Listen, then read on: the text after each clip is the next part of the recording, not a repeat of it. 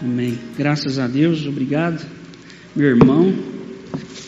Graça e paz a todos aqui, do Senhor em nosso coração, também aqueles que estão aí assistindo pela internet, né?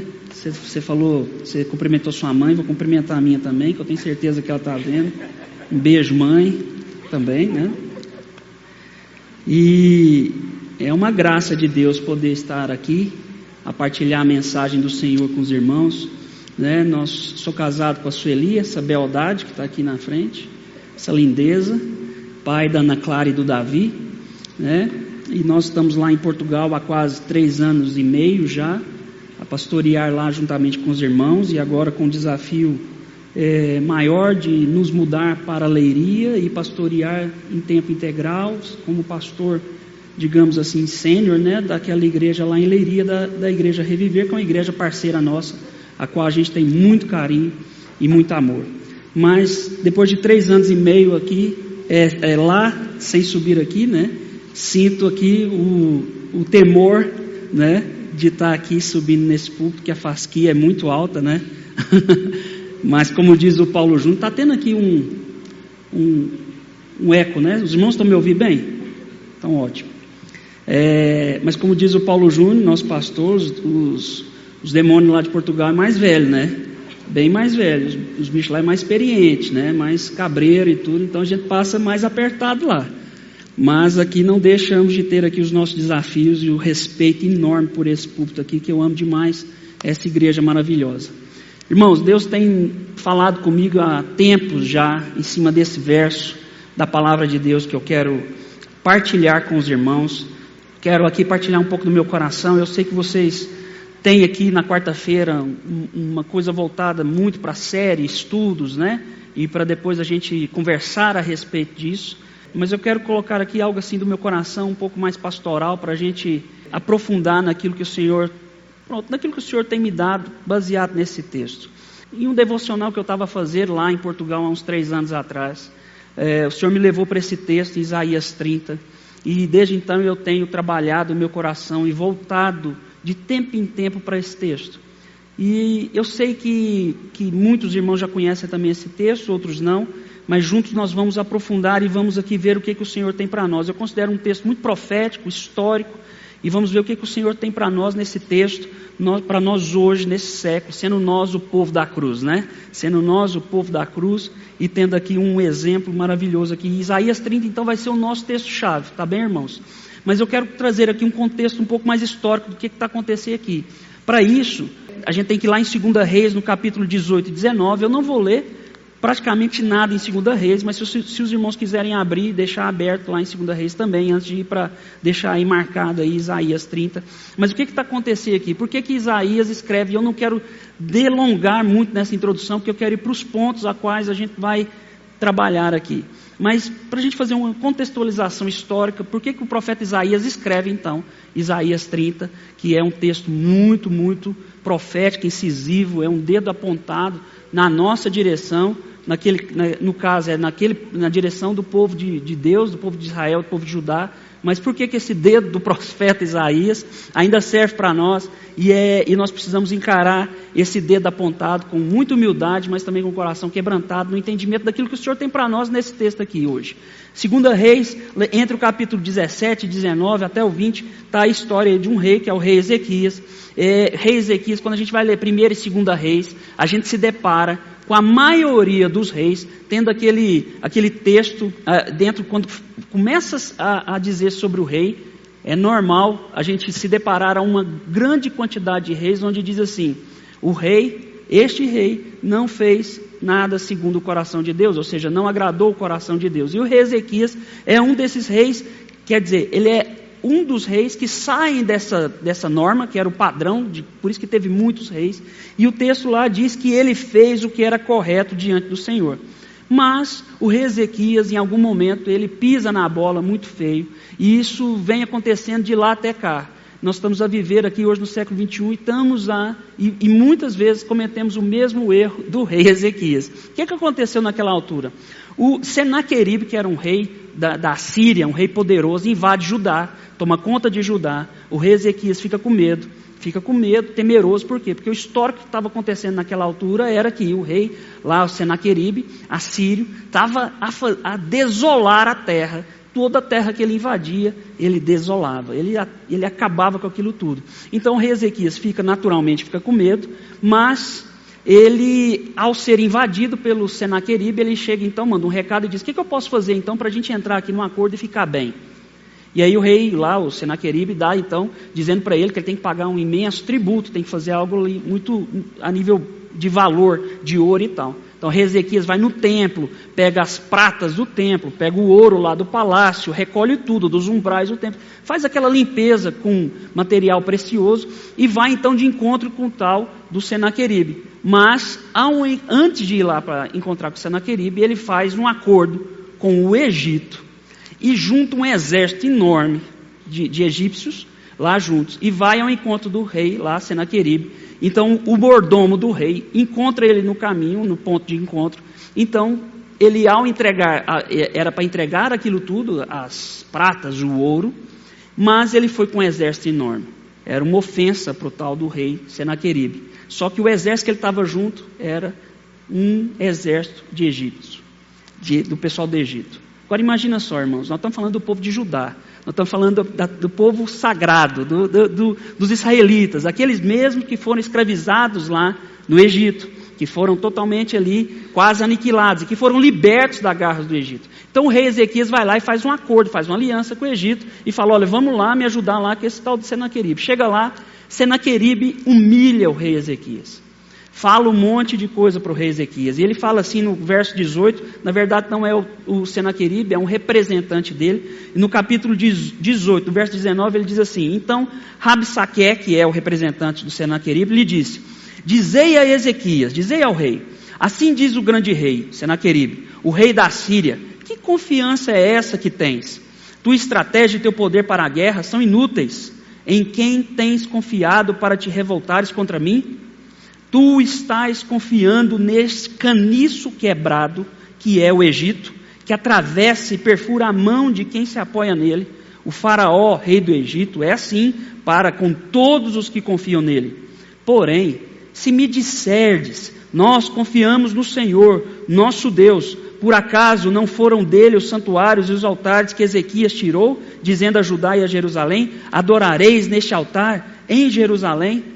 Então o rei Senaqueribe manda então esse representante que humilha o rei Ezequias, dizendo: Olha, se você tivesse falado para mim, você tinha vindo em nome de Deus, Todo-Poderoso, aquele que te libertou lá do Egito, tudo bem, mas você vai fazer aliança com, com o Egito, com esse caniço quebrado, que perfura a mão de quem se apoia nele, estão humilhando o rei Ezequias diante lá daquele povo todo. E no final ele diz assim: Por acaso eu teria vindo atacar e destruir esse lugar sem o Senhor? Foi o Senhor que me ordenou, ataque e destrói essa terra. Então Senaqueribe estava usando, inclusive, além de humilhar o rei Ezequias, por ele ter pego a ajuda do Egito, ele estava então a usar o nome do Senhor em vão. E ele fez por quê? Porque ele estava a fazer ali uma certa, um certo abuso, uma, uma humilhação toda. Ele virou para aquele povo todo que estava ali presenciando aquela situação e estava falando: não confia no rei Ezequias, não, confia em mim, o Senhor está comigo. E começou a usar o nome do Senhor em vão ali e humilhando totalmente o rei Ezequias. Pronto. Esse é o contexto de Isaías 30. É por isso que Isaías escreve esse texto de Isaías 30 que a gente vai ler agora. Então vamos lá para Isaías 30. É claro que é o que, que acontece ali depois. O Senhor, o, Ezequias fica totalmente quebrantado, fica horrorizado com aquela humilhação, vai para o rei, pra, vai para o profeta Isaías, manda pedir ajuda para ele. E Isaías diz para ele o seguinte: olha, não, você não vai enfrentar Senaqueribe na força, eu vou livrá-lo dessa infâmia. E aconteceu que depois de um tempo, num tempo Senaqueribe foi é, devastado por Deus numa noite. Ele realmente houve uma aniquilação de todas aquelas pessoas lá e Senaqueribe saiu da terra, então de Judá, do povo de Israel. Agora, irmãos, esse é o contexto histórico. Agora nós vamos para Isaías 30 para a gente ler o Isaías 30 e trazer algo daquilo que tem, que Deus tem para nós aqui em Isaías 30. Vamos lá, Isaías 30, capítulo 1. Os irmãos já abriram? Isaías capítulo 30, verso 1. Ai dos filhos rebeldes, diz o Senhor, que realizam planos que não procedem de mim, fazem aliança sem a minha aprovação, para acrescentar pecado sobre pecado. que se propõe descer ao Egito sem buscar o meu conselho, para se fortalecer com a força do Faraó e para se refugiar na sombra do Egito. Mas a força do Faraó vos trará vergonha. A confiança na sombra do Egito vos humilhará. Pois, embora os seus oficiais estejam em Zoan e os teus embaixadores cheguem a Anes, todos se envergonharão de um povo que nada lhes servirá nem de ajuda, nem de proveito, mas sim de vergonha e de humilhação. Até o verso 5. Aqui Isaías então está a colocar o rei Ezequias no lugar dele. E ele está a dizer, ai dos filhos rebeldes. Ele não está a dizer assim, Ai daquelas pessoas rebeldes. Isso é uma coisa de Deus com seus filhos. Os irmãos estão a perceber o que eu estou a dizer, né? De Deus com seus filhos. Ai dos filhos rebeldes que vão ao Egito pedir ajuda. E aí, Egito, a gente pode imaginar aqui o que, que seria também na nossa vida. Mas nós vamos caminhar aqui mais profundamente para a gente entender. Verso 5 a gente terminou de ler, vamos para o verso, verso 8. Vai agora, escreve isso numa tábua diante deles, registra-o num livro, para que fique como testemunho para o futuro, para sempre. Então, irmãos, o que a gente está lendo aqui é algo que foi colocado, registrado, que foi colocado para que fique para registro para sempre, para que a gente possa ler o que está acontecendo aqui. Então a gente está lendo um texto sagrado que Isaías pediu para escrever, que, que, Isaías colocou realmente em palavras, para que o povo de Israel não se esquecesse, e, esse, e nós hoje também não esqueçamos daquilo que aconteceu lá. Por isso que é para nós hoje também. Por isso que esse dedo apontado de Isaías para o povo de Judá também é para nós hoje. E por isso que a gente está meditando nisso. Então vai agora e escreve isso, numa tábua, que vai ficar eternamente. Pois este é um povo rebelde, filhos mentirosos, filhos que não querem ouvir a lei do Senhor, que dizem aos videntes, chega de visões, e dizem aos profetas, não profetizeis para nós o que é correto, dizei-nos coisas boas, profetizai-nos ilusões. Desviai-vos do caminho, apartai-vos da vereda, afastai de nós o santo de Israel. Olha que coisa horrenda que eles estavam a pedir aqui. Estava a dizer para os profetas: olha, para de dizer para nós a verdade, para de falar algo que vai bater na nossa cabeça. Para de dizer para nós a verdade que está no livro, a história do que aconteceu. Fale para nós coisas boas. Nós queremos ilusões, nós queremos ser mimados, nós queremos receber algo de vocês que não é a verdade. Nós queremos afastar do Santo Israel.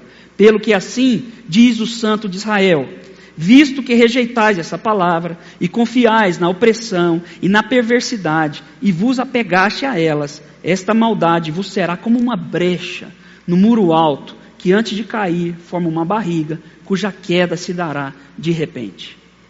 Verso 15: Pois assim diz o Senhor Deus, o Santo de Israel: Voltando e descansando sereis salvos, no sossego e na confiança estará a vossa força. Mas não quiseste. Não quisestes. Pelo contrário, dissestes: Não, fugiremos a cavalo. Vós fugireis, o Senhor diz. Vocês dizem: cavalgaremos sobre cavalos velozes, e os vossos perseguidores serão mais velozes que vocês. Mil fugirão pela ameaça de um só, e fugireis pela ameaça de cinco, até que fiqueis como mastro no topo do monte, como estandarte sobre a colina. Irmãos, vamos ter só uma palavrinha de oração? Pai, obrigado pela Sua palavra, obrigado a Deus, porque o Senhor é um Deus que fala desde sempre. O Senhor fala desde a criação, e o Senhor falou com o seu povo, com o povo de Israel, com o povo de Judá, com os reis, e aquilo vem caminhando até chegar em nós hoje. Nós ainda, Deus, confiamos na tua palavra, como palavra viva, como palavra eficaz, como algo para nós no dia de hoje, no dia, Deus, que o Senhor escolheu para estarmos aqui, a partilhar a tua mensagem, a te cultuar nesse lugar. E é por isso que nós te agradecemos por aquilo que o Senhor tem para nós. Em nome de Jesus Cristo que nós oramos. Amém. Amém, irmãos. Graças a Deus. Olha, então o que está acontecendo aqui? Está acontecendo algo tremendo, mas está acontecendo algo aqui muito pavoroso. É algo diferente. É algo que a gente pode ler com muito zelo. Por quê? Porque nós aqui podemos tirar aqui umas lições daquilo que o Senhor tem falado conosco. Eu, por exemplo, tenho me dedicado de, a, de tempo em tempo a esse texto para entender o que, que o Senhor está me atrair para esse texto. E o que o Senhor me atraiu e aquilo que Ele colocou no meu coração são três pontos mais importantes aqui. São três pontos dentro desse texto todo. E o primeiro ponto que eu quero partilhar com os irmãos é: buscar aliança com o Egito é loucura. Buscar aliança com o Egito é loucura. E agora a gente vai inserir nesse contexto do que é buscar aliança com o Egito. Sabe, irmãos, quando Paulo fala lá em Gálatas, no capítulo 5, verso 1, os irmãos devem estar lembrados, para a liberdade foi que Cristo nos libertou, não é verdade? Amém? Para a liberdade foi que Cristo nos libertou. Portanto, permanecei firmes e não vos sujeiteis novamente a um jugo de escravidão. Esse permanecer firmes é um esforço. Ele está dizendo, olha, permaneça firme faça um esforço. Não se sujeite novamente ao jugo da escravidão. Não volte atrás naquilo que você já avançou. Se avançou 100 metros, não volte 300. né? Então é assim, por isso que Paulo está dizendo aqui para os Gálatas: permanecei firmes. E isso é algo para nós. Permanecer firme naquilo que nós avançamos em Deus, daquilo que nós conquistamos, daquilo que Ele conquistou para nós daquilo que ele fez por nós em nosso coração. Então, quando Paulo fala sobre permanecer firme, verifica-se um esforço envolvido nisso. Essa liberdade nos liberta de termos que nos corromper, vender ou aliançar com práticas que sem Cristo era comum na nossa vida. Práticas que sem Cristo nós faríamos tranquilamente. Mas nós hoje vivemos numa nova uma nova vida, vivemos numa nova perspectiva. Por isso que Paulo fala: permaneceis firmes. O que, que aconteceu com o rei Ezequias? O rei Ezequias foi afligido por uma multidão ali, na, uma invasão dos assírios na terra de Judá.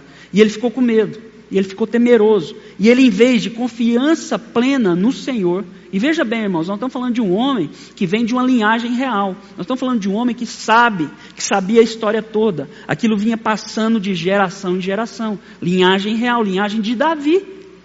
Então nós estamos falando de gente que conhece a palavra. Nós estamos falando de nós. Nós estamos falando de filhos. Então essa mensagem aqui está falando quando o Senhor fala, ai dos filhos rebeldes que buscam no Egito, no Egito ajuda, que fazem tratados sem a minha aprovação, que buscam conselho em lugares a qual eu não estou, ele diz, ai dos filhos rebeldes. Por isso que é quase uma esquizofrenia quando a gente busca naquilo que é lá atrás, quando a gente volta para o jugo da escravidão, quando a gente apoia naquilo que não vem de Deus, ou seja, naquilo que não traz paz no nosso coração, naquilo que o Senhor, Jesus conquistou na cruz, isso é quase que uma loucura. Por isso que buscar aliança com o Egito é uma loucura. Ao fazermos isso, somos envergonhados no processo. Lá o rei Ezequias, ao chegar e ao mostrar para o rei assírio lá, o Senaqueribe, olha, eu vim trazer o que você pediu, mas olha o exército que eu tenho, olha a força que eu tenho, olha o acordo que eu fiz, olha com quem eu fiz o acordo. E aquilo, em vez de ser força para o rei Ezequias, foi vergonha para ele. Ele foi envergonhado ali.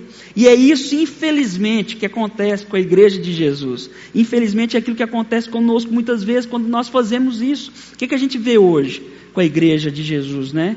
Em que ponto nós deixamos de ser, irmãos? O povo da cruz que confia no Santo de Israel plenamente, que foi reconciliado com ele através de Cristo e recebeu o ministério da reconciliação.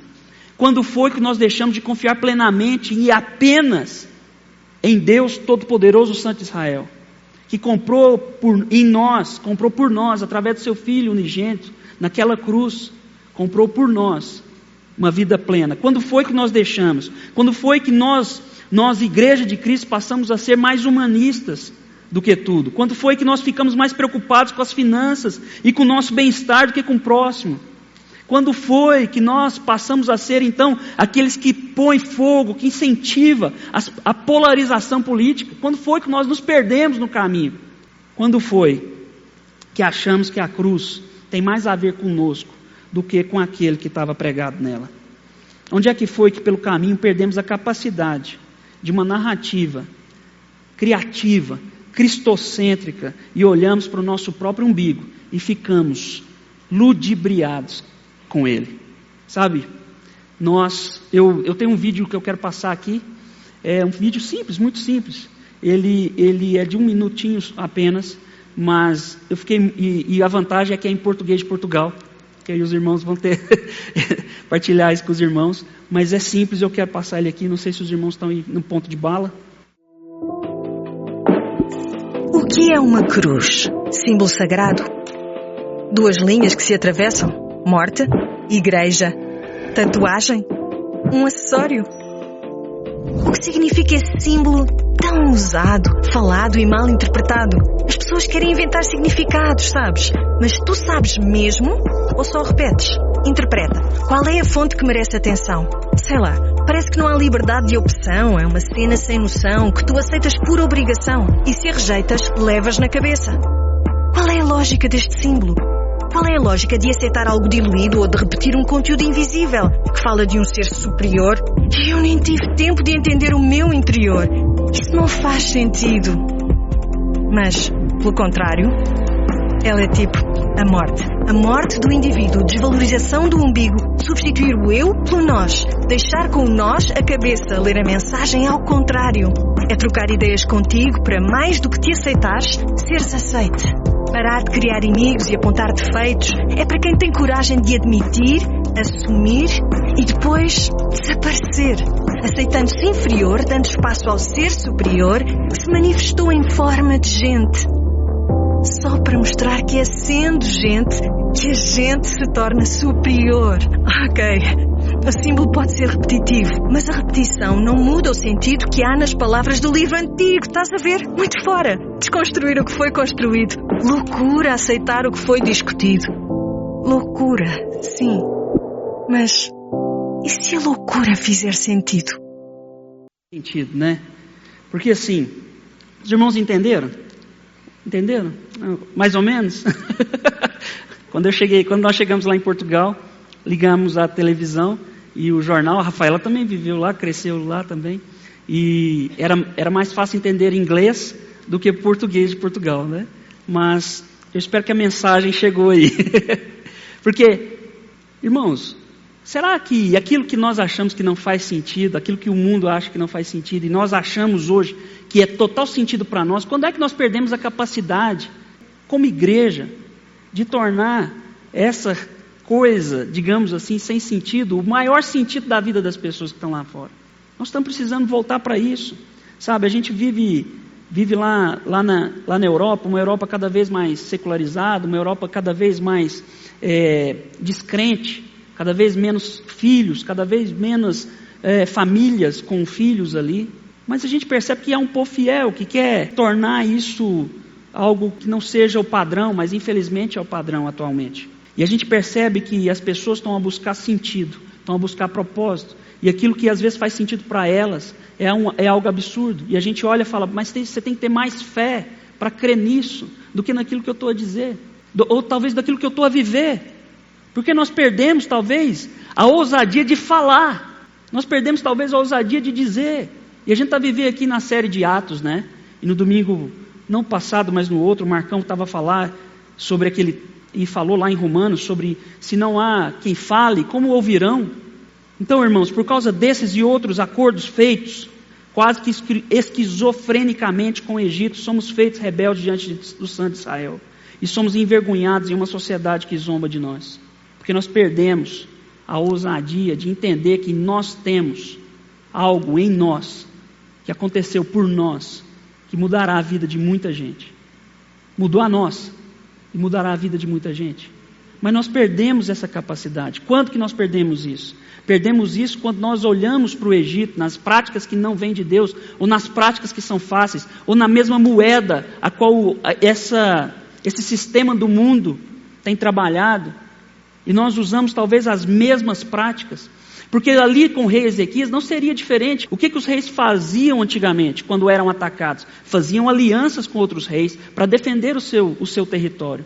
E, e ele estava ali numa situação de medo, ele estava sendo encurralado. E o que que nós quando nós, nas, na velha prática, na velha vida, no velho homem, quando nós somos encurralados, quando nós somos colocados em alguma situação de risco, quando nós não sabemos humanamente o que fazer, nós normalmente, quando nós temos, não temos Cristo, o que, que a gente faz? A gente usa de artimanhas para que a gente possa resolver essa aí. A gente começa a fazer planos, a gente começa a sair, talvez a gente saia até das regras, a gente começa a deixar de, de, de cumprir algumas outras regras, e a gente fala, não, é assim que eu vou conseguir resolver esse problema. Porque nós estamos a usar as velhas práticas. A gente está aí no Egito a, faz, a pegar ali a ajuda com aquilo que é, aquilo que deveria ter ficado para trás. E isso fala muito para nós como igreja também. Porque como igreja de Jesus nós temos a maior e a melhor estratégia que que pode existir para impactar, para transformar, para salvar e para redimir essa terra como co-embaixadores aqui com Cristo aqui na terra. Só que nós precisamos então olhar para aquilo que nós somos e para aquilo que nós temos. Lá em 1 Coríntios, vamos abrir lá em 1 Coríntios, você que está abrindo, trouxe a sua Bíblia. Paulo diz assim, 1 Coríntios, no capítulo 1, no verso 18: Pois a palavra da cruz, a palavra da cruz é insensatez para os que estão perecendo, mas para nós que estamos sendo salvos, é o poder de Deus. Pois está escrito: Destruirei a sabedoria dos sábios e anularei a inteligência, a inteligência dos inteligentes. Onde está o sábio? Onde está o instruído? Onde está o questionador desta era? Por acaso Deus não tornou absurda a lógica deste mundo? Visto que na sabedoria de Deus, o mundo por sua própria sabedoria não o conheceu. Foi do agrado de Deus salvar os que creem por meio do absurdo da pregação. Pois enquanto os judeus pedem sinais e os gregos buscam sabedoria, nós pregamos Cristo crucificado, que é motivo de escândalo para os judeus e absurdo para os gentios, mas para os que foram chamados, tanto judeus como gregos, Cristo é poder de Deus e sabedoria de Deus, porque o absurdo de Deus é mais lógico do que os homens, e a fraqueza de Deus é mais forte que os homens. Irmãos, então a gente está falando de algo que é absurdo mesmo para hoje em dia. A gente está falando de algo que é absurdo para aqueles que nos ouvem. Mas mais absurdo do que aquilo que tem acontecido hoje em dia não é. Porque hoje em dia é um absurdo a gente dizer assim: olha, eu vou ceder o meu lugar para ti. É um absurdo hoje em dia dizer que nós não vamos seguir as práticas daquelas pessoas que não têm Cristo. É um absurdo dizer que nós vamos continuar buscando justiça e equidade. É um absurdo dizer que nós queremos que, que as pessoas sejam salvas. É um absurdo dizer que nós não iremos lá no Egito, mesmo podendo ir.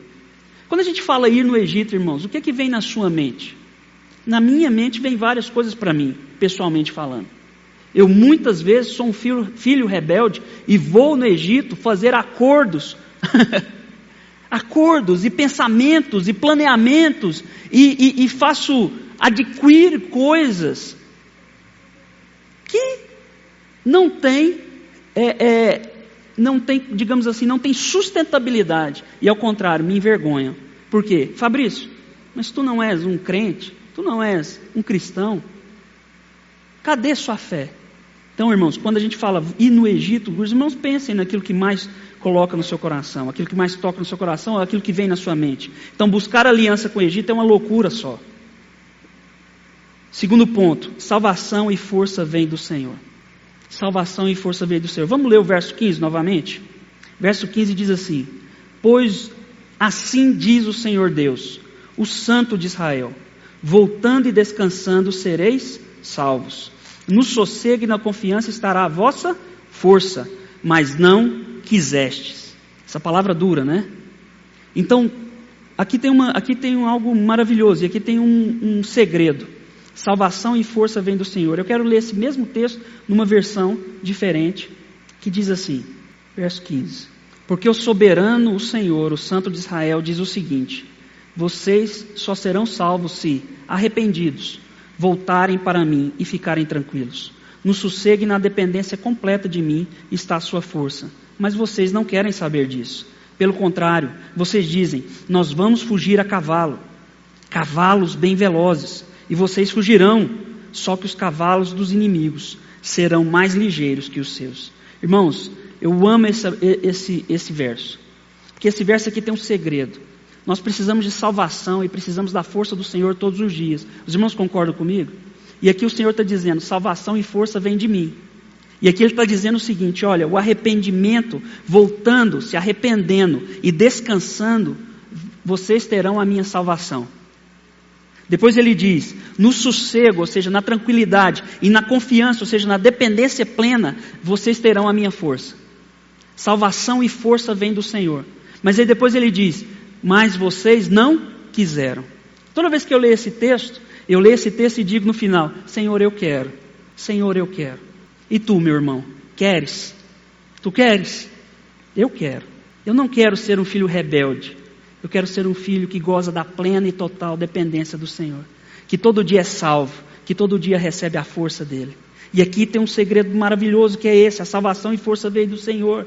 Então, toda vez que a gente e toda vez que eu leio isso, eu digo: Senhor, eu quero, eu não quero ser rebelde, eu não quero mais usar de artimanhas, eu não quero mais ir lá nas velhas práticas, eu não quero confiar no meu cavalo, eu não quero achar que o meu cavalo é veloz demais e vai me fazer chegar no lugar que eu quero ir, porque o Senhor diz: Olha, ai de você, filho rebelde, sabendo a verdade, sabendo o que eu fiz, sabendo quem eu sou, sabendo o que eu fiz por ti, você vai sentar no cavalo e o cavalo dos seus inimigos será mais veloz que os seus. Então Jesus, aqui o Senhor está dizendo: não confie nisso. Não confie em nada, a não ser na dependência plena de mim, no sossego, no arrependimento, no descanso e no, na confiança plena está a sua salvação e sua força.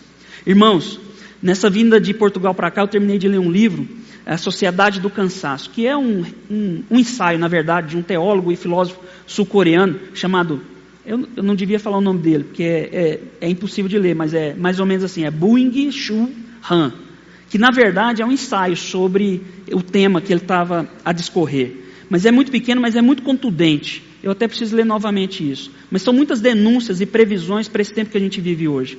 Ele relata que a nossa sociedade hoje é uma sociedade de produção, é uma sociedade caracterizada pelo verbo positivo poder, poder com letras garrafais, poder com letra grande. Quando eu falar poder, você enxerga isso aqui atrás de mim. É como se tivesse aqui escrito poder, um verbo que não conhece limites. Yes, we can, não é verdade? Yes, we can uma sociedade da produção que gera sistematicamente cidadãos deprimidos e frustrados, dependentes do sucesso, consumo, aprovação constante.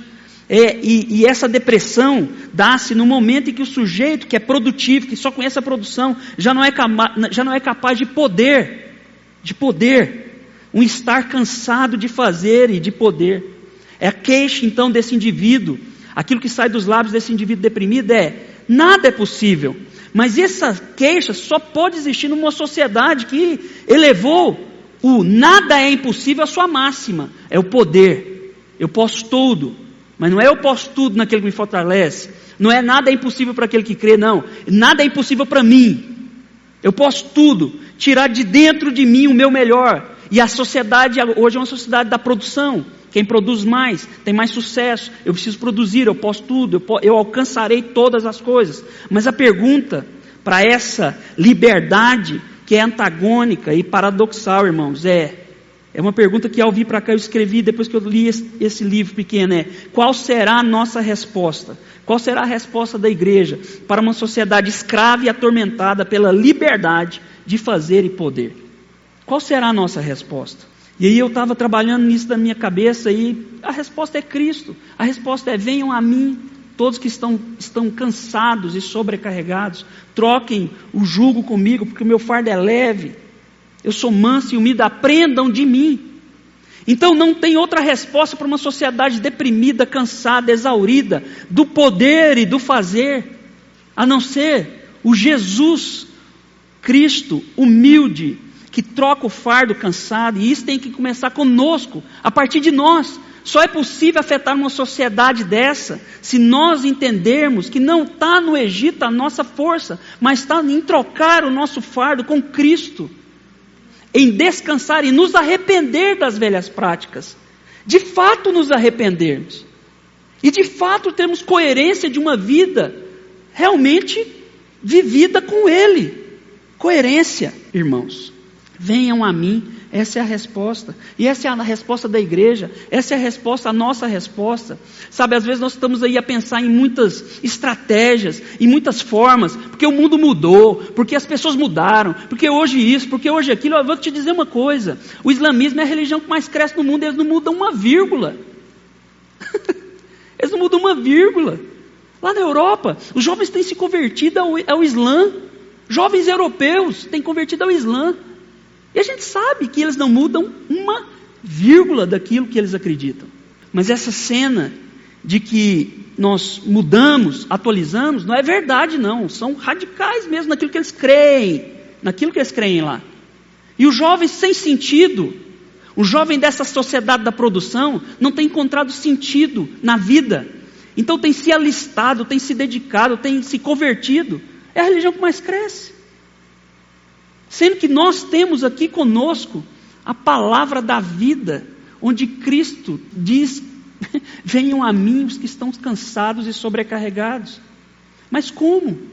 Se nós não tivermos uma total coerência de vida no nosso dia a dia e não usarmos das práticas antigas de ir lá no Egito buscarmos, não confiarmos no nosso cavalo, mas confiarmos plenamente na total dependência de Deus, naquele que é o sustentador de todas as coisas, naquilo que nos deu vida nova e está ansioso para também nos levar a, a esse lugar da salvação e da sua força. Porque às vezes, irmãos, nós estamos precisando é disso hoje aqui, nós estamos cansados, porque nós estamos sentados em cavalos que não são nossos são do Egito, nós estamos usando armas que não são nossas, nós estamos indo atrás de recursos que não são para nós, onde nós estamos sendo envergonhados diante de uma sociedade, às vezes nós estamos sendo envergonhados em casa, porque nós estamos tendo atitude de quem ainda tem, usa das velhas práticas, e não da total dependência no descanso em Deus, que é o sustentador da nossa vida, que providencia todas as coisas, e a qual nós conseguiremos assim dar testemunho daquilo que nós cremos. E aí o terceiro ponto para a gente encerrar. Sendo pai, ele espera e ele faz. Então lá em Isaías 30, no versículo 18, ele diz assim: Por isso o Senhor esperará para ter misericórdia de vós. Ele se levantará para se compadecer de vós, porque o Senhor é um Deus de justiça. Felizes são todos os que nele esperam. Na verdade, o povo habitará em Sião, em Jerusalém, não chorarás mais. Certamente ele se compadecerá de ti quando ouvir o teu clamor, e, não, e ao ouvi-lo te responderá. Embora o Senhor vos dê o pão da angústia e água da aflição, os teus mestres não se esconderão mais. Ao contrário, os teus olhos os verão. Quando vos desviardes para a direita ou para a esquerda, os teus ouvidos ouvirão uma palavra atrás de ti, dizendo: Este é o caminho, andai nele. Amém? Deus sendo Pai, Ele espera. E Deus sendo Pai, Ele faz. Pai amoroso, paciente conosco, presente em nossa vida, no dia a dia com a Sua providência. Mas irmãos, isso aqui, como eu disse, é um ensino para nós. E a gente está lendo aqui uma coisa que é: depois disso tudo acontecer, depois do povo rebelde ir lá, porque Deus, gente, como eu falei no início, Deus está falando com filhos. Filhos. Então o que está acontecendo aqui? É uma repreensão de pai com filho. O Senhor, por isso, o Senhor esperará para ter misericórdia de vós. Então há muita coisa que a gente está batendo com a cabeça na parede, há muita coisa que a igreja está dando, patinando, há muita coisa que nós, como pessoas, como cristãos, estamos saindo daqui da porta da igreja e não estamos sendo coerentes com aquilo que nós queremos, estamos patinando na vida, estamos batendo a, a cabeça na parede pela falta de coerência naquilo que nós somos e naquilo que nós cremos.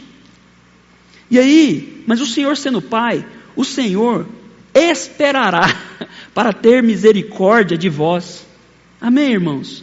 O Senhor é misericordioso, mas a minha chamada aqui para nós é que nós possamos aprender com isso aqui e já não sermos encaixados nessa profecia ou nessa exortação de Isaías como filhos rebeldes que buscam ajuda no Egito, mas que sejamos filhos coerentes, que sejamos filhos que têm confiança plena, descanso no Senhor, convicção, arrependimento, sossego, dependência, relação, fé, contemplação. Hoje em dia já não existe, já é considerado que a vida, antigamente o chamado em latim é vita contemplativa, tá, já, já foi trocado por uma vita ativa. Já não tem mais contemplação, já não faz parte do, do, do indivíduo, dessa sociedade da produção. Então nós precisamos voltar, não às velhas práticas, mas precisamos voltar às velhas verdades, que de velhas não tem nada. precisamos nos manter firmes naquilo que o Senhor conquistou para nós através de Jesus Cristo na cruz e saiamos daqui da, da porta aqui da nossa igreja, saiamos para a rua e sejamos de fato como nós somos, como nós dizemos que somos, sal e luz nessa terra. E tenhamos de fato uma palavra viva, eficaz, e não nos envergonhemos daquilo que é loucura lá fora, e saibamos que nós temos uma palavra que é para nós, para nós, para o nosso coração, e que transbordará em nosso coração para que nós possamos alcançar outros também. Pessoas perecendo aí fora. Mas não é só perecendo pela falta do Evangelho, estão perecendo também por estarem cheios de um Evangelho que não é o Evangelho de Jesus, que é uma característica da cidade de Goiânia, onde cada esquina tem uma igreja. Mas não é o Evangelho que está a ser pregado, o Evangelho de Cristo. É um Evangelho associado com o Egito. E aí entra todas as práticas que os irmãos possam pensar aí. Ai dos filhos rebeldes. Então, que o Senhor tenha misericórdia de nós. Essas palavras, coerência, confiança, são palavras, ações, irmãos, atitudes que fazem todo sentido para um filho de Deus livre em Cristo. E para terminar, só vou ler aqui um verso, ainda em Gálatas, no capítulo 2, no verso 20, onde Paulo diz assim: Portanto, não sou mais eu quem vive, mas é Cristo quem vive em mim. E essa vida que vivo agora, no corpo, vivo pela fé no Filho de Deus, que me amou e se entregou por mim. Amém? Então que tenhamos essa convicção, que tenhamos isso em nosso coração e nossa mente, de que nós não precisamos de nenhum cavalo do Egito, nós não precisamos fazer alianças, nós não precisamos ir atrás de outras soluções. Nós já temos um Deus todo-poderoso que nos deu tudo e nos dará tudo que nós precisamos. Já na verdade a palavra diz que ele já nos deu tudo. Já nos deu tudo.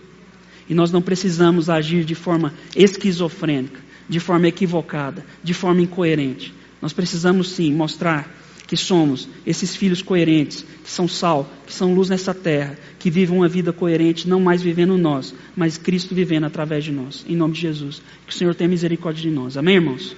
Deus os abençoe. Em nome de Jesus. Irmãos, temos ainda alguns minutinhos.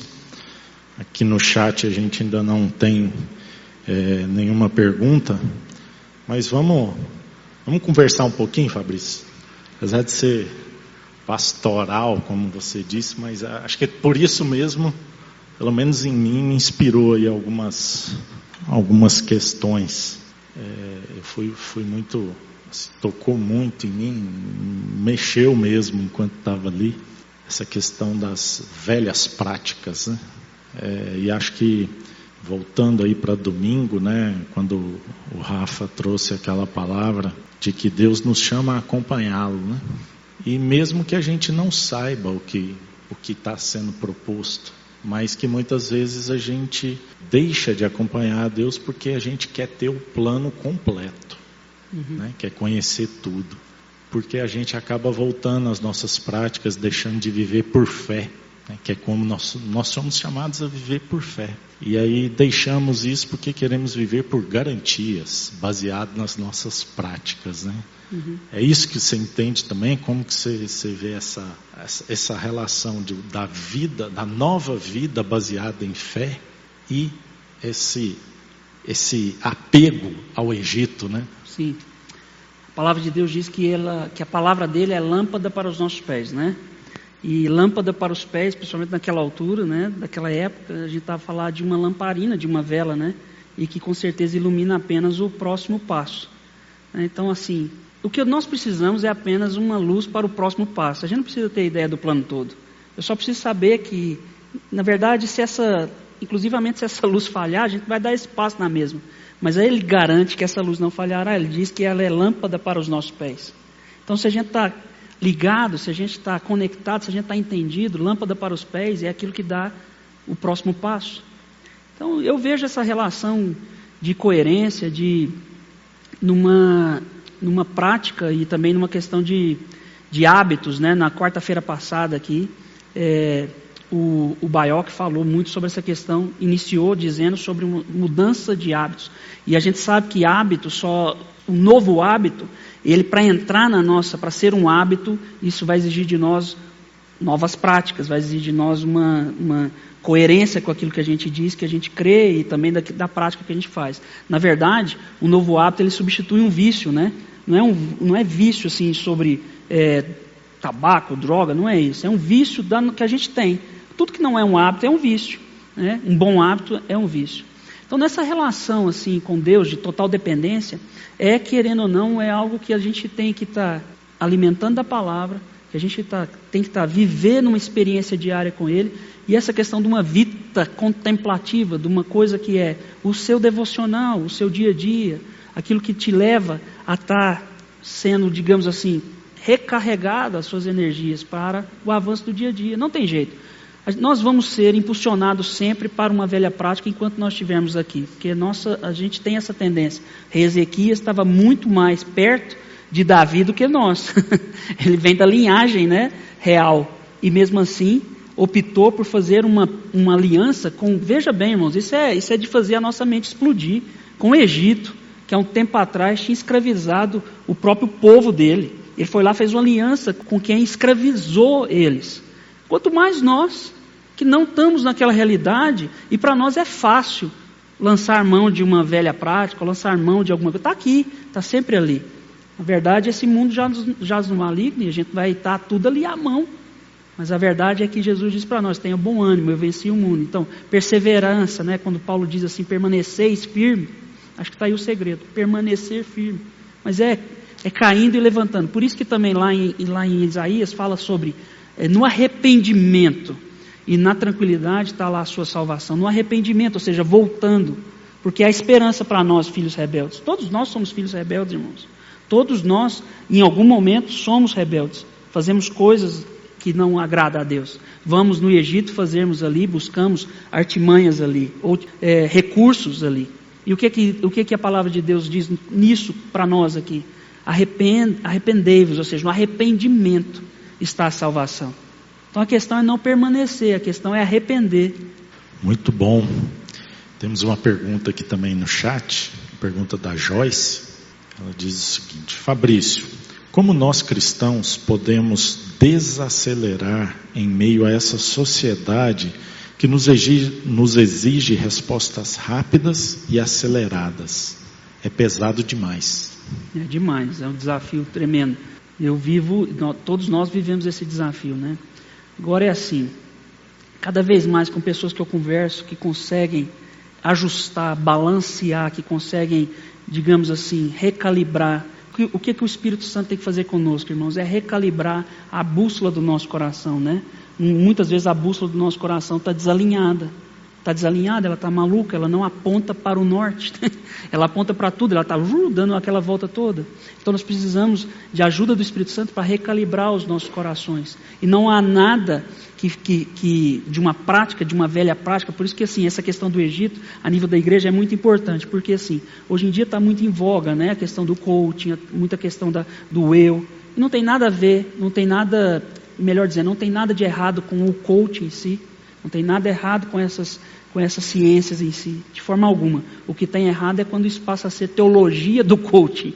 Isso está errado quando aquilo foi, quando eu enfio algo da própria prática cristã naquilo. Por quê?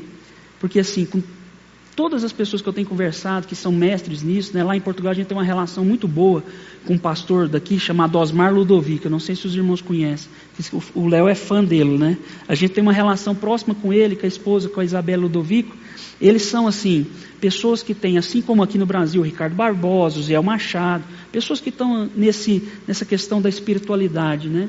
Não há outro segredo para desacelerar, a não ser se você trocar um velho hábito ou um vício da aceleração por uma prática nova, uma boa prática agora voltada mais para a contemplação, para a espiritualidade, para uma oração lectio divina, que é, que é a leitura orante da Bíblia, leitura de bons livros, leitura da palavra de Deus, disciplina nessa questão da contemplação e da oração.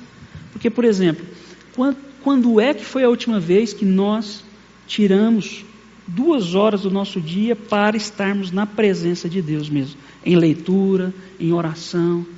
Ah, mas eu não posso. Então vamos lá. Eu te, lá em Portugal tem um rapaz que eu acompanho lá.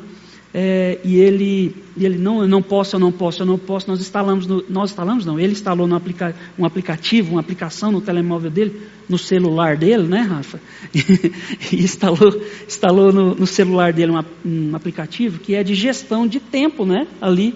E aí ele fez uma avaliação. Ele gastava em média por dia entre duas a quatro horas em redes sociais, Instagram, é, WhatsApp, não sei o que. O próprio telemóvel disse isso para ele.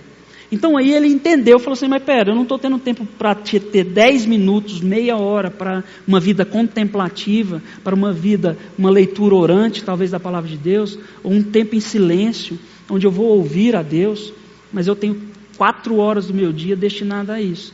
Então houve uma mudança de mentalidade. Agora, se é fácil, não. É terrível demais.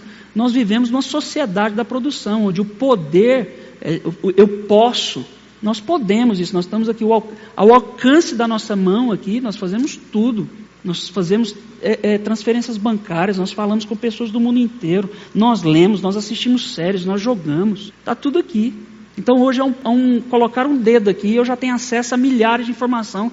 Já é provado que uma criança de sete anos tem mais informação do que o, os imperadores romanos tinham em sua fase mais é, é, áurea de conhecimento. Uma criança de sete anos.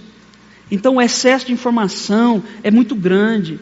O acesso a tudo é muito fácil. Então nós precisamos então começar a ter disciplinas espirituais práticas no dia a dia mesmo, não tem jeito. Isso, é, isso já passou da hora da gente falar sobre isso, passou da hora da gente voltar a ter práticas espirituais, é, disciplinas espirituais de forma intencionais. Não, eu vou dedicar meia hora do meu dia para desacelerar e vou ler a palavra, vou orar, vou meditar na mensagem, Hã? vou ter um tempo de solitude. A gente não tem mais isso, né? É muito barulho, é muita coisa nos nossos ouvidos, na nossa mente. A gente não desliga. Temos uma pergunta aqui no auditório, vou passar para pedir para ele fazer a pergunta aqui rapidinho. Boa noite. O irmão falou que na Europa tem uma grande quantidade de islâmicos, né? Eu quero saber, assim, a grosso modo, claro, porque missão é, é algo que exige muito trabalho, muito serviço, muito estudo, mas é, como seria uma forma de abordagem, né, de pregar o evangelho para um islâmico? Né? Porque, como o irmão mesmo falou, é, eles são muito radicais, não, não mudam uma vírgula, não, não, não há alterações. Então, como seria para eu, um leigo, né, abordar alguém que de uma outra cultura, de algo muito diferente da minha? É, é assim, eu não sou especialista nessa área. Existem na Europa muitos trabalhos e, também aqui no Brasil tem a missão, se eu não me engano, é A3, muito forte, né, Léo, nisso e ela fornece treinamento, informações para isso. Mas eu vou te dizer como uma resposta padrão para seja o, o, o, Islã, seja qualquer coisa, qual, o, qualquer religião, digamos assim. Eu acho que a começar por nós, começar pela nossa coerência de vida. Porque assim, na, na Europa, e eu deve ter pessoas também que, tá aqui a Rafaela, a Roberta viveram lá muito tempo e outras pessoas que passaram por lá. Mas na Europa, irmãos, nós não temos uma, não é muito aceite, digamos assim, a pregação do Evangelho de uma forma deliberada. Tipo, eu vou para a praça e vou gritar o Evangelho ali, eu vou encontrar alguém e vou falar de Jesus. O que, que isso significa? Significa que cada vez mais a coerência da sua vida no dia a dia aquilo que você diz que você crê aquilo que você pratica no seu dia a dia é que vai trazer a influência para aquela pessoa. E muitas vezes a pessoa fala assim: Olha, eu já tive, não, não foi comigo, mas foi com alguém muito perto de mim que disse o seguinte: eu te, falou assim, eu tive uma experiência estranha agora. Fui falar para uma pessoa de Jesus e ela disse assim: Mas eu não te conheço, por que você está querendo me apresentar a outra pessoa? Né? Então, assim, na, na, na, na cara, né? Então, por quê? Então, primeiro, a pessoa quer te conhecer. Então, vem na relação. Agora, com essa questão mais específica, a gente sabe que no mundo inteiro está a ver também, por mais que cresça, está a ver um, alguns avivamentos sem nenhum cristão pregar. A gente sabe que no Ramadã tem muçulmanos que estão se convertendo porque viram o próprio Cristo, um anjo do Senhor enviado ali e se converteram, coisas assim. Mas a gente sabe, a resposta que eu te dou é, é isso. Primeiro, nós temos que ser coerentes com aquilo que a gente diz, porque eles são coerentes com a fé deles. Eles são totalmente coerentes, não tem um pingo de erro na coerência deles. São amados, são queridos. E o que, que a gente faz?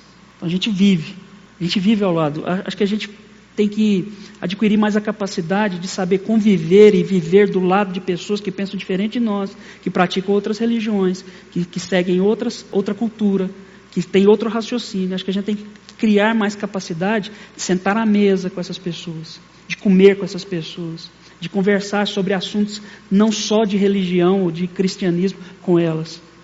Sabe? Porque são pessoas que precisam ver em nós o Cristo que disse: Vem a mim, todos que estáis cansados e sobrecarregados. Então, quando essa pessoa cansada, sobrecarregada, olhar para ti e falar assim, está lá na casa dela e pensar, mas é com ele que eu vou falar, é, é, é a ele que eu vou ir, é esse Cristo que eu quero.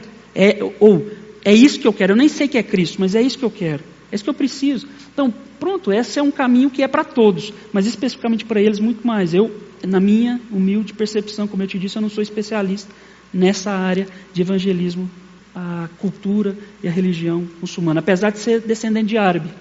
Eu sou descendente de árabe e, e amo a cultura, a comida, então, nem se fala, né?